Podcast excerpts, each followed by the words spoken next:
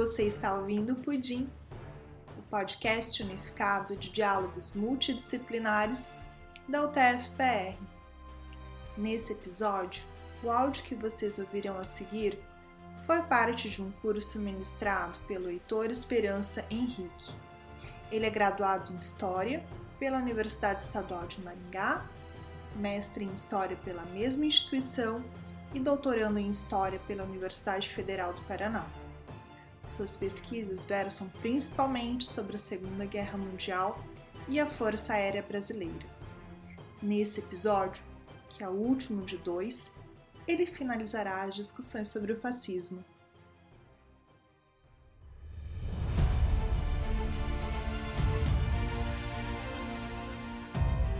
Retornando rapidamente o que foi trabalhado na primeira parte, nós falamos sobre a ascensão do nazismo como poder na sua chegada ao governo de Estado, tanto na Itália quanto na Alemanha, quais foram os contextos onde estes regimes políticos surgiram, o porquê e quais foram suas principais ações enquanto governo e o fim deles após a derrota do nazismo na Segunda Guerra Mundial. O fascismo, enquanto poder, foi derrotado nesta ocasião. Porém, enquanto movimento político, enquanto ideologia, ele sempre esteve presente. Na primeira parte do minicurso, trabalhamos este contexto mais amplo, mais geral, e agora em diante, na segunda parte, vamos trabalhar quais são as características do movimento fascista como um todo, e não apenas quais foram as suas realizações ou o que ocorreu enquanto ele estava no governo. Aqui eu vou começar tal como o primeiro vídeo, mostrando estas quatro imagens que representam o fascismo enquanto eles estavam no poder, tanto na primeira quanto na segunda e terceira imagem, mostramos os discursos desses dois líderes na Itália e na Alemanha que arrastavam multidões quando eles estavam presentes e quando eles vinham a público, e também temos a última imagem que mostra um mapa de máxima extensão do Estado nazista ainda durante a Segunda Guerra Mundial. O fascismo como um todo, ele possui várias características e é isso que nós vamos falar de maneira mais aprofundada agora neste segundo minicurso. Começando, temos uma frase do Adorno de 1974, quase 30 anos após o fim da Segunda Guerra Mundial e a derrota do nazifascismo enquanto poder. O que esta frase nos diz? Para a educação, a exigência que Auschwitz não se repita é primordial mas o fato de a exigência e os problemas decorrentes serem tão subestimados testemunha que os homens não se compenetraram da monstruosidade cometida. Sintoma esse de que subsiste a possibilidade da reincidência, no que diz respeito ao estado de consciência e de inconsciência dos homens. O que ele está querendo dizer aqui, 30 anos após o fim do nazifascismo, é o seguinte: naquele momento não existia mais o fascismo e o nazismo enquanto poder, mas ainda existia ele como movimento. E ele está aqui pensando de que forma esta ideologia ainda tinha seguidores e ainda tinha os seus adeptos, mesmo após ter mostrado o que ela representou e qual foi a consequência de seu de sua passagem na política, que foi a monstruosidade do Holocausto. E ele pensa que a única forma de que isso não se repita é que a lembrança de um Holocausto e de uma matança esteja sempre presente, seja sempre mostrada, para que isso não mais aconteça. E isso seria através da educação. Então, para Adorno, mesmo 30 anos depois, o movimento fascista ainda é forte e precisa ser combatido. O surgimento deste fascismo, como nós vimos, ocorre em 1919 enquanto partido e chega ao poder na Itália em 1922.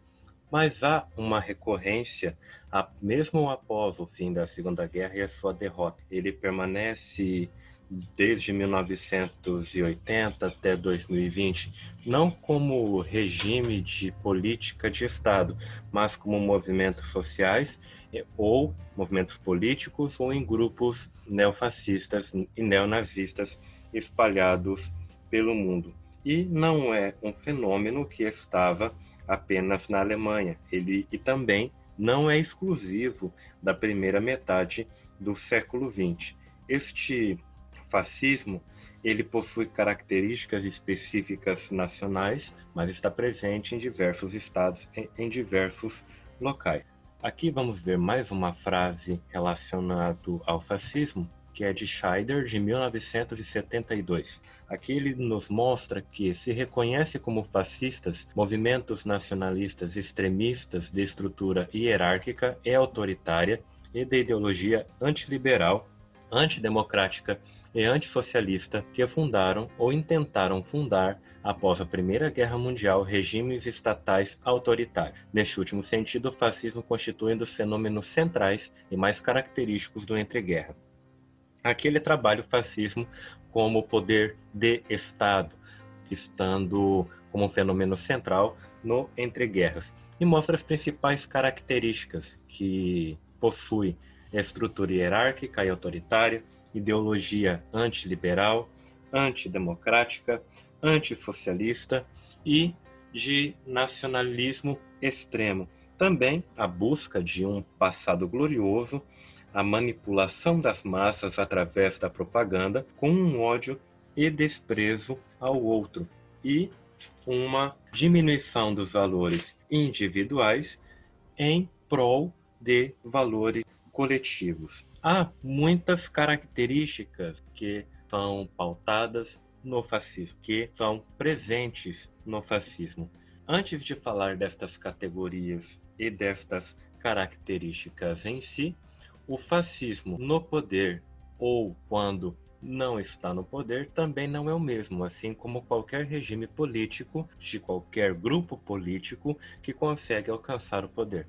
Uma das diferenças é, no caso, quando ele não está no poder, ele possui um ideário mais íntegro, diferentemente de quando esteve no poder e fez-se necessário a realização de acordos com outras forças. No caso, Mussolini com a Igreja Católica em 1929, com o Tratado de Latrão e o Estado, criação do Estado do Vaticano. Também no caso de Hitler, no ano de 1930, e oito quando ele faz um pacto de não agressão com a União Soviética. Então, são alguns acordos que, quando eles estão no poder, se veem necessário a fazer, e se estivessem fora do poder, um ideário mais íntegro não o permitiria que o fizesse.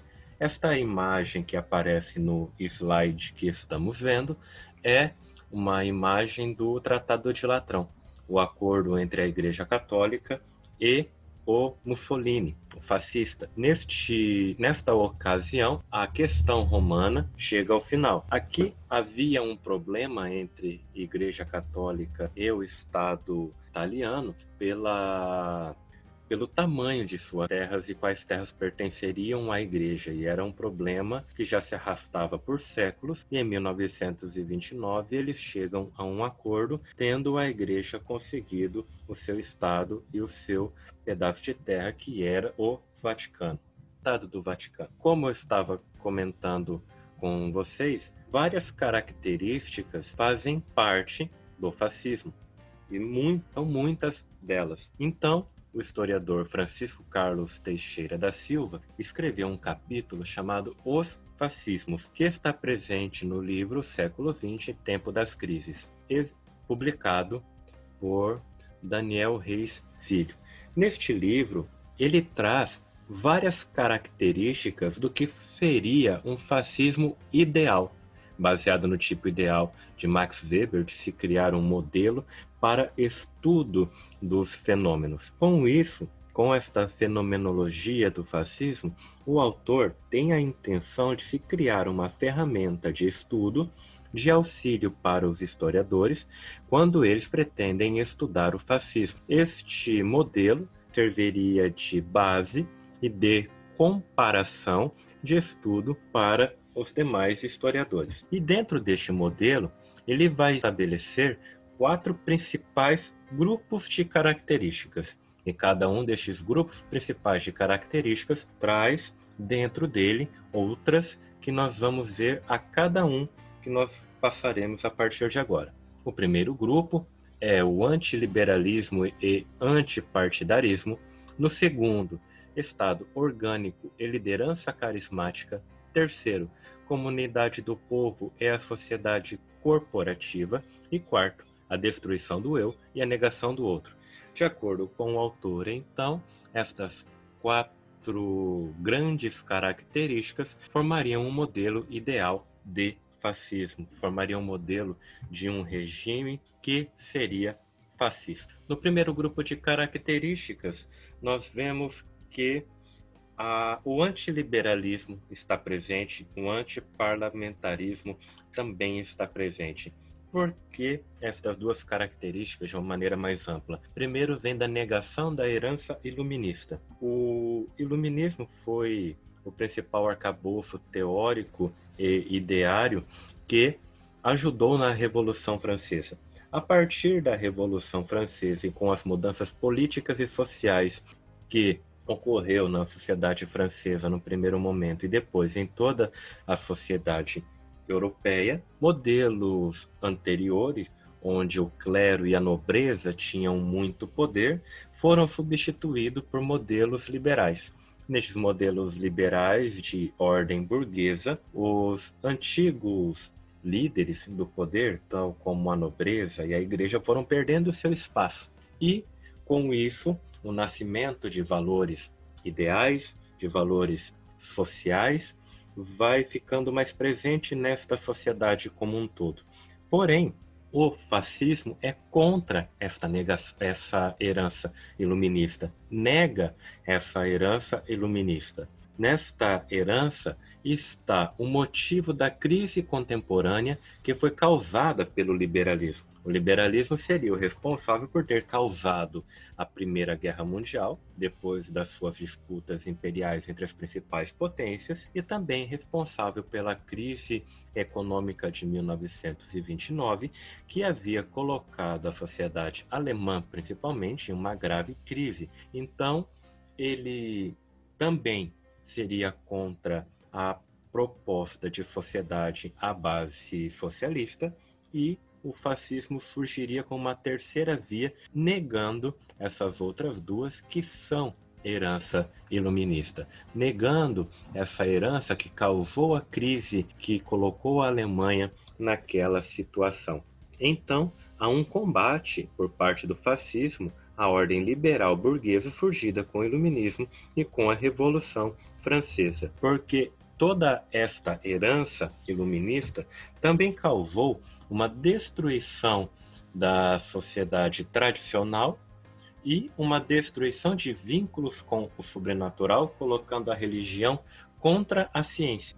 E para que esta destruição causada por essas heranças iluministas fossem revertidas, era necessário o retorno a um passado glorioso. Para o fascismo, isto é comum, a criação de inimigos, a criação de inimigos a serem combatidos, que são responsáveis pela decadência da sociedade em que vivemos. E, desta forma, ela é a, a cura, o fascismo é a forma de se retornar a um passado glorioso e a busca de progresso e fortalecimento da nação em que se vive. E antipartidarismo, por quê? O antipartidarismo era uma das principais características do fascismo porque ele desqualificaria a democracia e também implantaria como remédio um unipartidarismo. Como isso funciona de fato? A democracia divide a sociedade em diversos grupos políticos.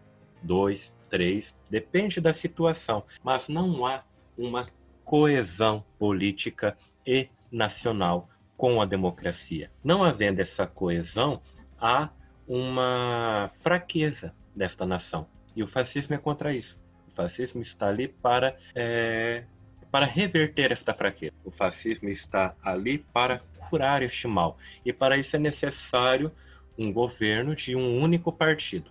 E esse único partido será responsável por uma coesão política e nacional, colocando toda a sociedade, toda a nação em busca de progresso para o fortalecimento da nação, para o fortalecimento do país onde ele está é, governando.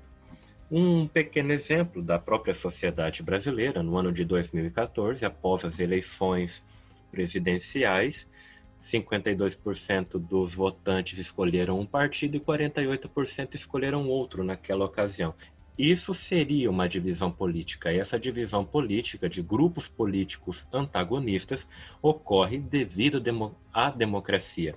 Para o fascismo, isso não é interessante. A divisão da sociedade daquela forma apenas enfraquece. Por isso, a necessidade da implantação de um único partido e fortalecê-la sobre os julgos desse partido. Esse, esses são os primeiros grupos de características que descreve o fascismo.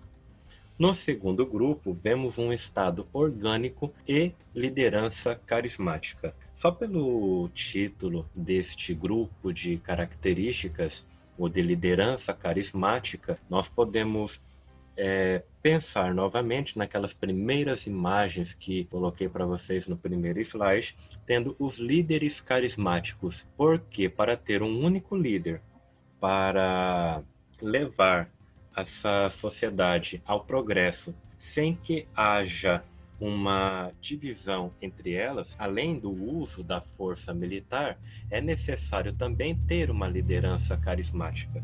Esse estado orgânico do fascismo é um estado forte, e essa liderança carismática impede a divisão da sociedade. Esse estado vai ser total, porque ele vai se preocupar com todos os aspectos da vida do seu da sua nação. Ele é novo, acabando com o anterior que era velho e que dividia e enfraquecia a sociedade, integral, autoritário e sobretudo popular. Isso, o fato dele ser popular explica como o fascismo e o nazismo conseguiu trazer tantas pessoas para próximo de si no entreguerras e ter uma aceitação popular tão alta. Um estado orgânico é um estado coeso, é um estado sem lutas internas e sem contradições. Porém, para que essas lutas internas e contradições não existam e aparentemente exista um clima de harmonia dentro de um Estado unipartidarista, o uso da militar foi bastante presente nesses casos. O líder possui o poder executivo maximizado, enquanto o parlamentarismo e partidos e autonomia do legislativo são eliminadas e substituídas pelo poder deste líder.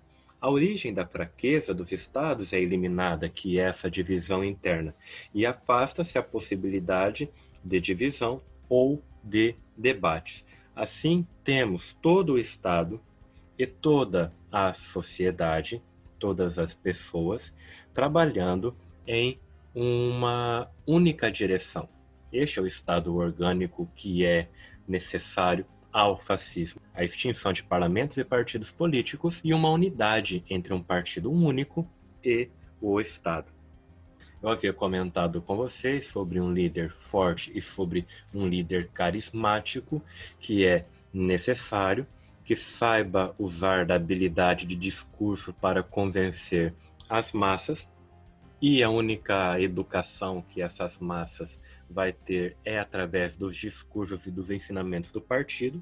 Então, estas imagens mostram como Hitler sabia ser esse tipo de líder o tipo de líder que arrastava multidões por onde passava, que se mostrava carismático e que se mostrava preocupado com todas as pessoas dentro do seu país e que estava ali justamente para isso, para colocar o país na direção correta, lutando por cada um dos, dos seus cidadãos. No caso, esta imagem do lado esquerdo e inferior pode parecer muito estranha, porque se assimila a ideia de Hitler com holocausto, com guerra, com destruição, com sangue e com barbárie.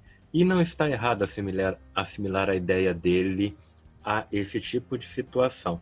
Porém, era necessário vestir o personagem de um líder carismático para manter a coesão dentro do país. E desta forma, este líder carismático conseguia atrair para si a atenção e a devoção do, dos alemães. Uma outra característica do Estado e do governo fascista é o coletivo estar maior do que o individual. Antes de tentar explicar, eu vou ler uma frase do discurso de Goebbels em 1933, que era o ministro da propaganda do Reich, que nós já vimos na primeira parte deste minicurso. Estado total. O estado total deve ser um estado de total responsabilidade, onde do mais baixo círculo até o Führer todos devem obediência.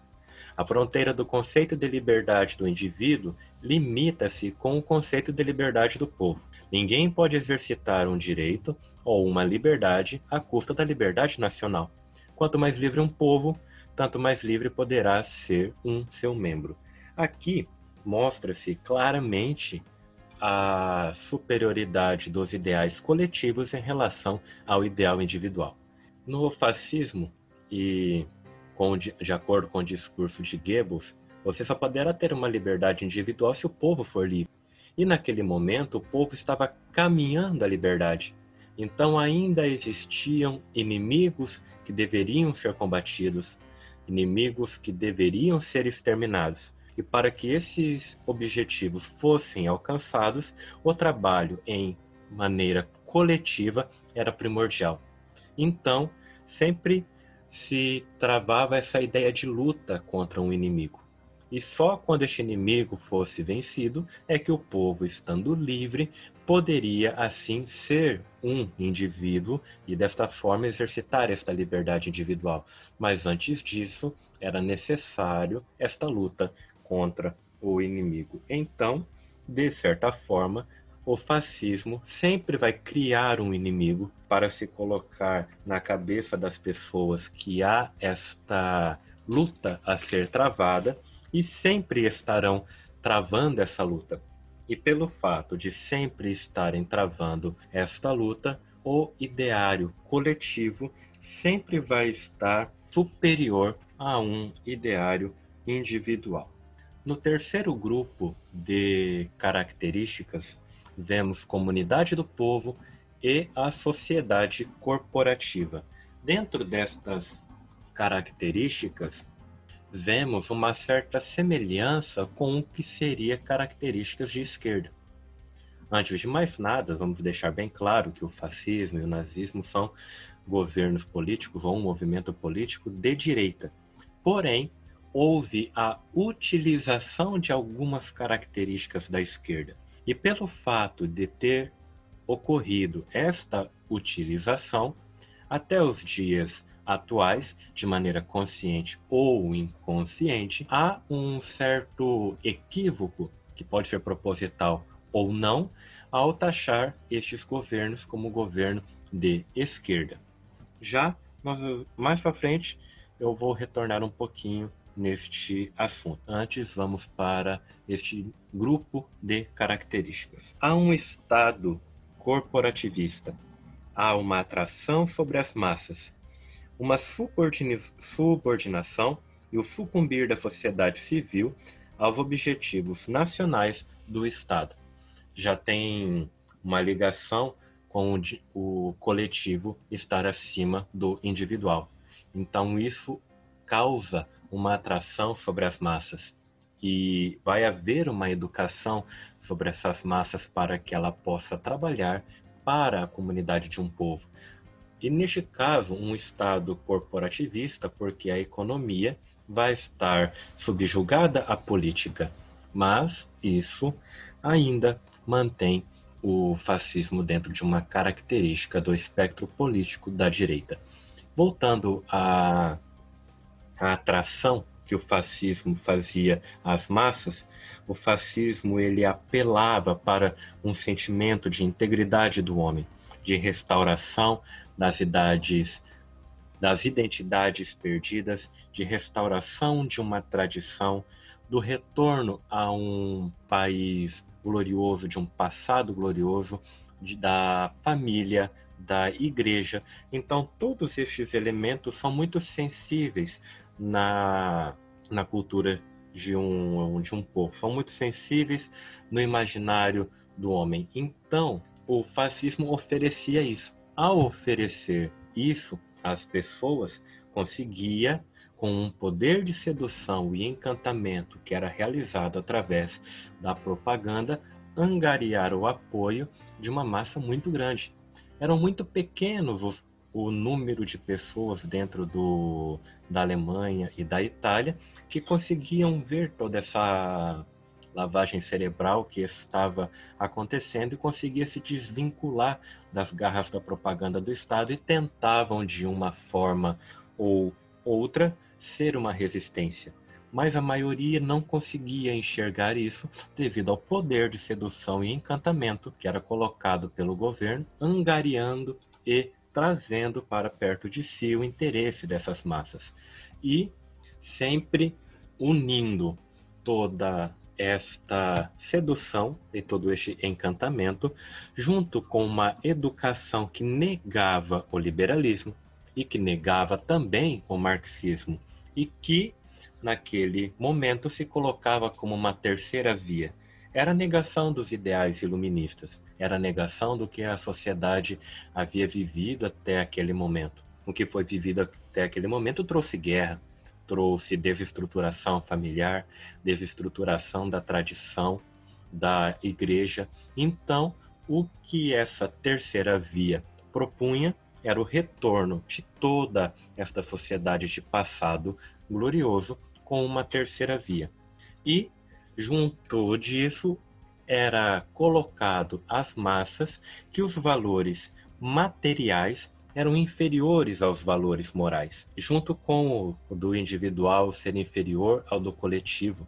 Aqui é colocado a sociedade como primeiro lugar, o grupo como primeiro lugar e a moral, os valores deste grupo em primeiro lugar. E quando estes trabalhadores tinham um tempo livre ou outro, o Estado preenchia este tempo do trabalhador ocupando com algum comício, com alguma formação ou com algo educativo para educar este povo dentro de todas essas características, características que já foi comentado. E tanto na Itália quanto na Alemanha, que era um local onde o movimento operário e sindical que já existia era muito forte, este movimento foi utilizado para que se chegasse ao objetivo do fascismo que estava no poder.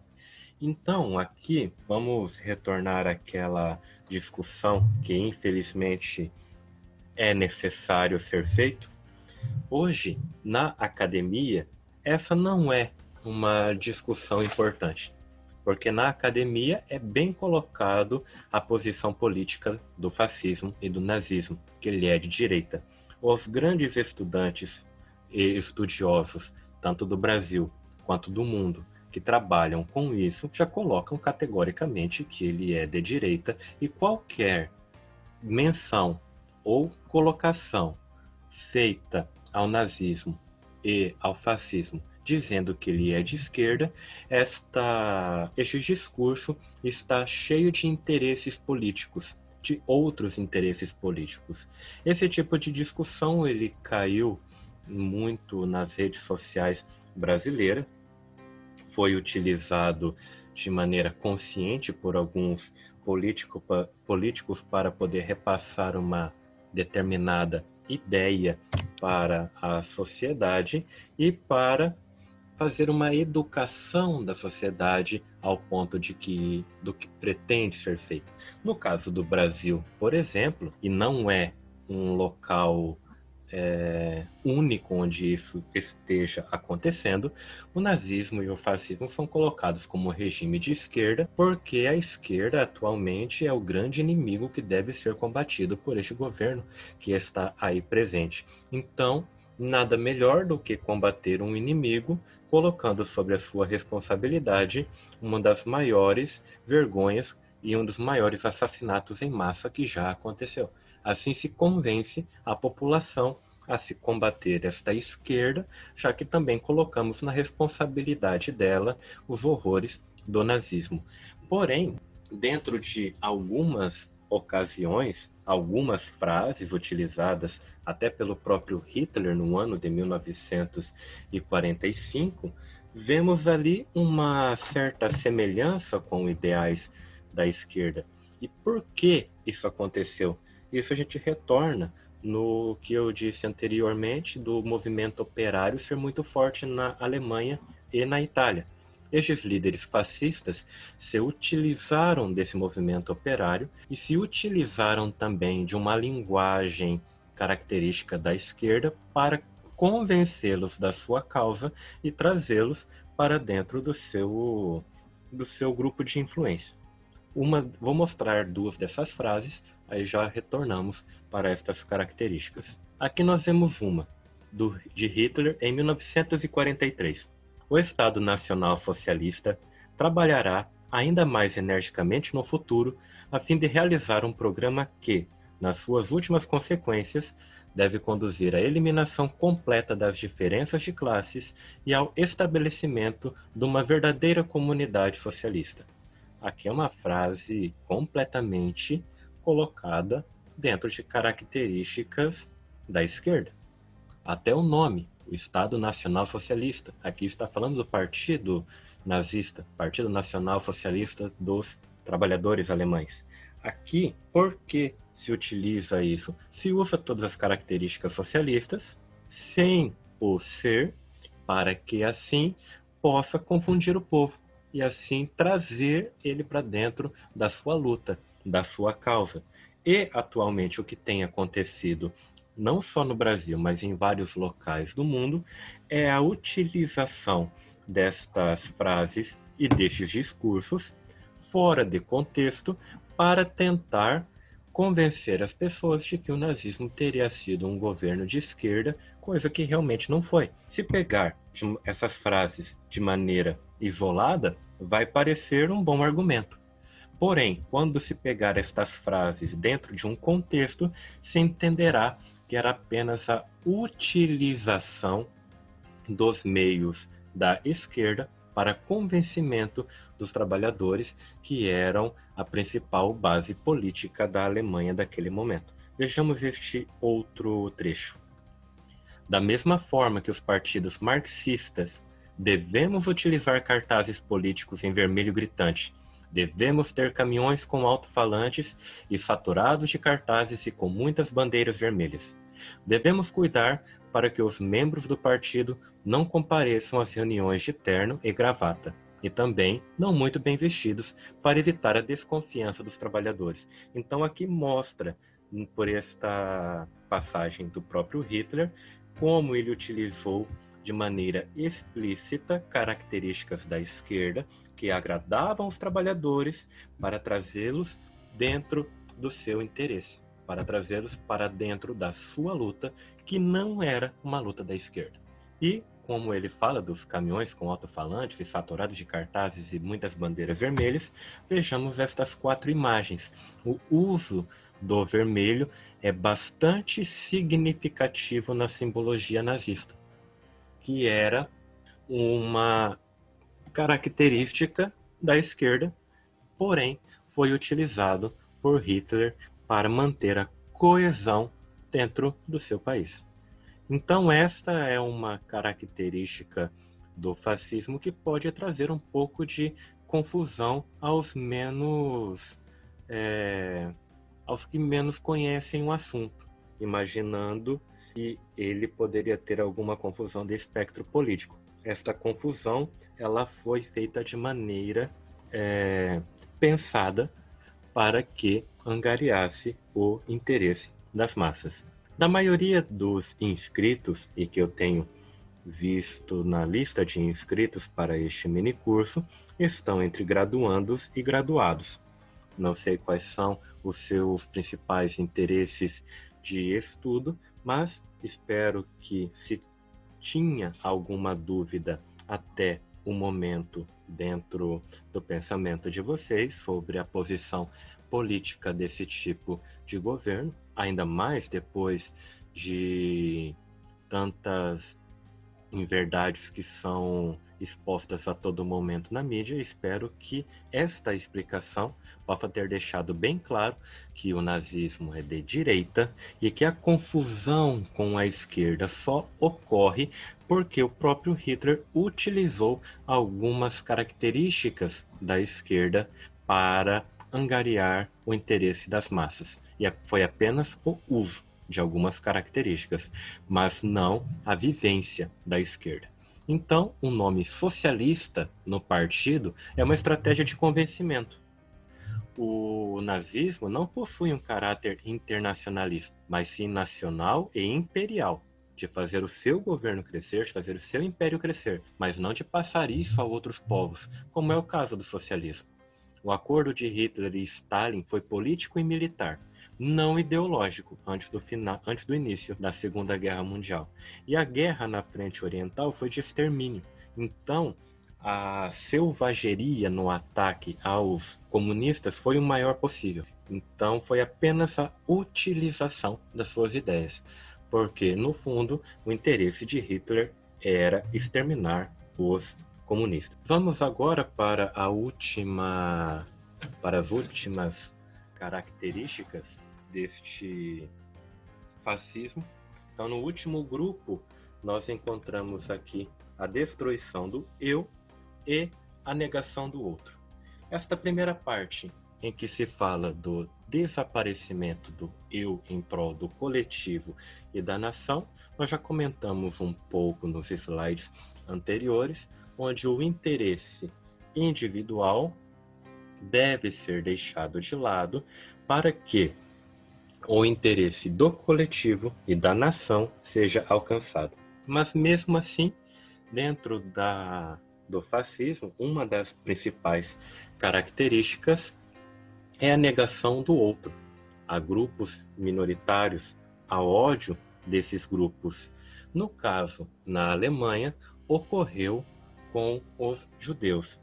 E duas coisas aqui da Alemanha é interessante comentar antes disso. Na Alemanha, houve a, a, ideia de uma superioridade racial que já estava presente no livro Mein Kampf de Hitler, que nós já comentamos no primeiro vídeo, quando ele estava preso desde 1923. Porém, essa ideia de superioridade racial, superioridade da raça ariana e da necessidade de um espaço vital para se viver, não era uma novidade da Alemanha. Isso já estava presente na Europa e no norte europeu desde o final do século XIX e começo do XX. No caso do nazismo, esta ideia apenas foi reforçada. No caso, o antissemitismo na Alemanha também não era uma característica específica da Alemanha. O antissemitismo, que é esse ódio aos judeus, estava presente na Europa e em outros países também. O caso é que na Alemanha este ódio virou política de Estado, virou objetivo nacional e isso se tornou o Holocausto Judaico. Aqui, quando o nazismo sempre o fascismo sempre coloca um inimigo. O inimigo que foi colocado aqui foi o judeu. E devemos pensar no, no Estado alemão como um grande organismo. E nesse organismo, cada alemão representa uma célula que, re, que faz um trabalho para o bem do todo. E o judeu, ele foi considerado a doença deste povo. Ele era o responsável pela, ele foi responsável pelas crises, responsável não, responsabilizado pelas crises, pela pela perda na guerra, pelo sofrimento econômico e por todos os outros problemas, e também por ser uma raça inferior. Então, para a saúde deste Estado Nacional era necessário se eliminar essa doença que ameaçava essa perfeição nacional, que ameaçava essa perfeição racial. Então, aqui o ataque foi direcionado principalmente aos judeus na solução final, a partir de 1942, na Conferência de Vance, que foi liderada por Heydrich, que é este personagem que aparece nesta foto do lado direito. E nós já comentamos um pouco mais sobre a solução final também no primeiro vídeo. E aqui o, a principal dúvida e o principal questionamento não é porque os judeus foram os escolhidos e foram estabelecidos como o inimigo que deveria ser combatido a todo preço, o motivo e o problema não está na vítima, não está nos judeus, mas está no algoz.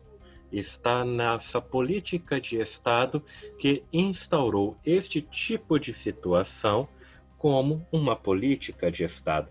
Então, o Holocausto judaico acontece principalmente contra eles naquele momento, porque os judeus eram estrangeiros não tinham a sua pátria, se identificavam com o capitalismo e com o comunismo, eram artistas, possuíam uma religião diferente e postos elevados na República de Weimar antes do nazismo. Aqui, então, o judeu ele veste todos os problemas do inimigo, todos os problemas que tinha dentro do país. E para que o país pudesse crescer de maneira perfeita, seria necessário que estes problemas fossem con controlados. E como a população era vista diante disso, como que o povo via isso? A educação fascista foi a geradora de tal estranhamento e personalidade autoritária.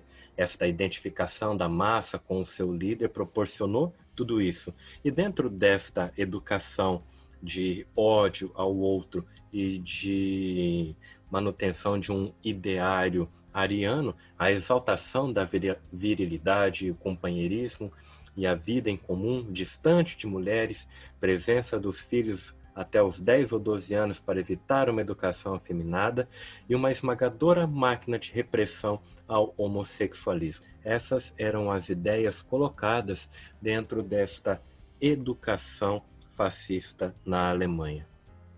Sendo assim, vamos chegando ao final deste segundo vídeo e também ao final deste mini curso e podemos concluir uma teoria dos fascismos. Aqui o autor colocou no plural porque ele enxerga vários fenômenos de características fascistas e que podem ser considerados fascismos ao longo da história em várias regiões do mundo.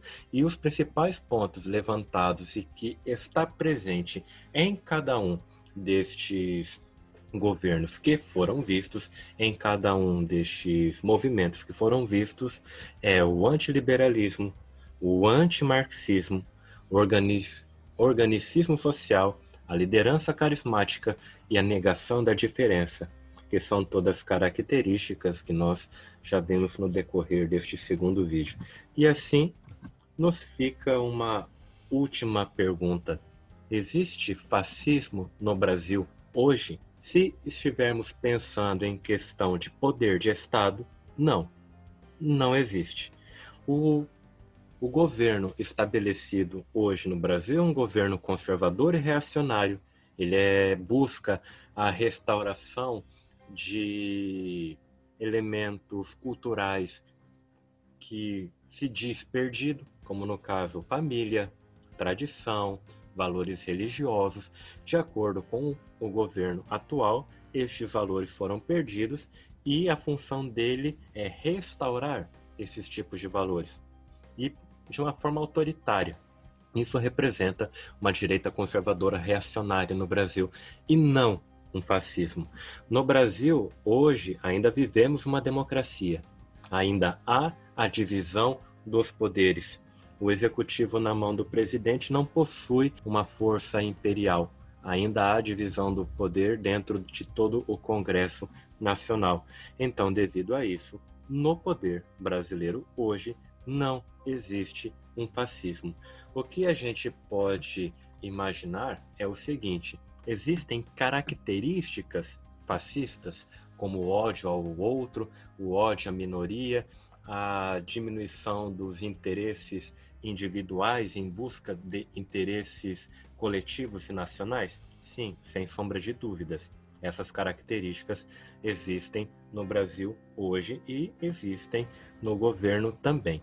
Mas, basicamente, nós não vivemos um governo fascista.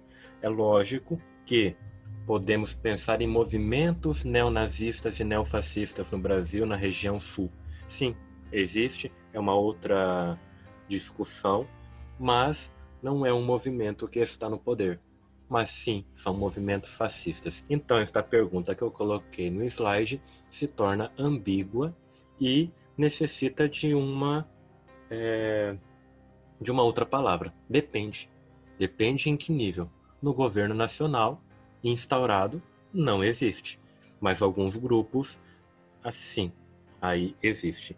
Então, o fascismo, ele é um fenômeno muito complexo, ele é um fenômeno muito grande que, infelizmente, como diz o Adorno no começo deste mini curso, na frase que eu coloquei, ainda tem muitas pessoas que o veem como uma alternativa e nós só vamos conseguir nos desvencilhar desta ideia de que o fascismo é bom quando a gente entender realmente o que ele proporcionou.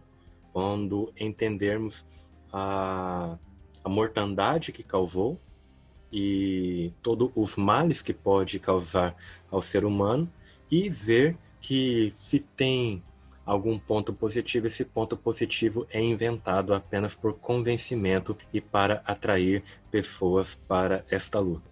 E para que o fascismo ou ideais fascistas sejam é, esqueci, não esquecidos, mas sejam deixados de lado como uma alternativa. Isso para que isso possa acontecer é necessário que a educação seja bem focada e bem explícita nesses pontos. Espero que este mini curso possa ter sido uma pequena contribuição para que vejamos como este tipo de alternativa não é uma alternativa a ser escolhida pelos males que ela possa causar. E obrigado a todos os que estiveram presentes, que acompanharam o mini curso até o final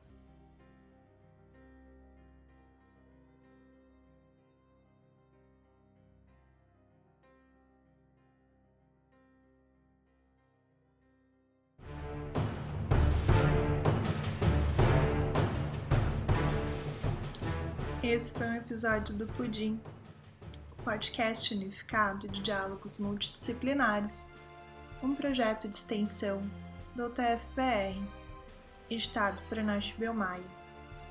O áudio desse episódio foi captado do original do curso em vídeo.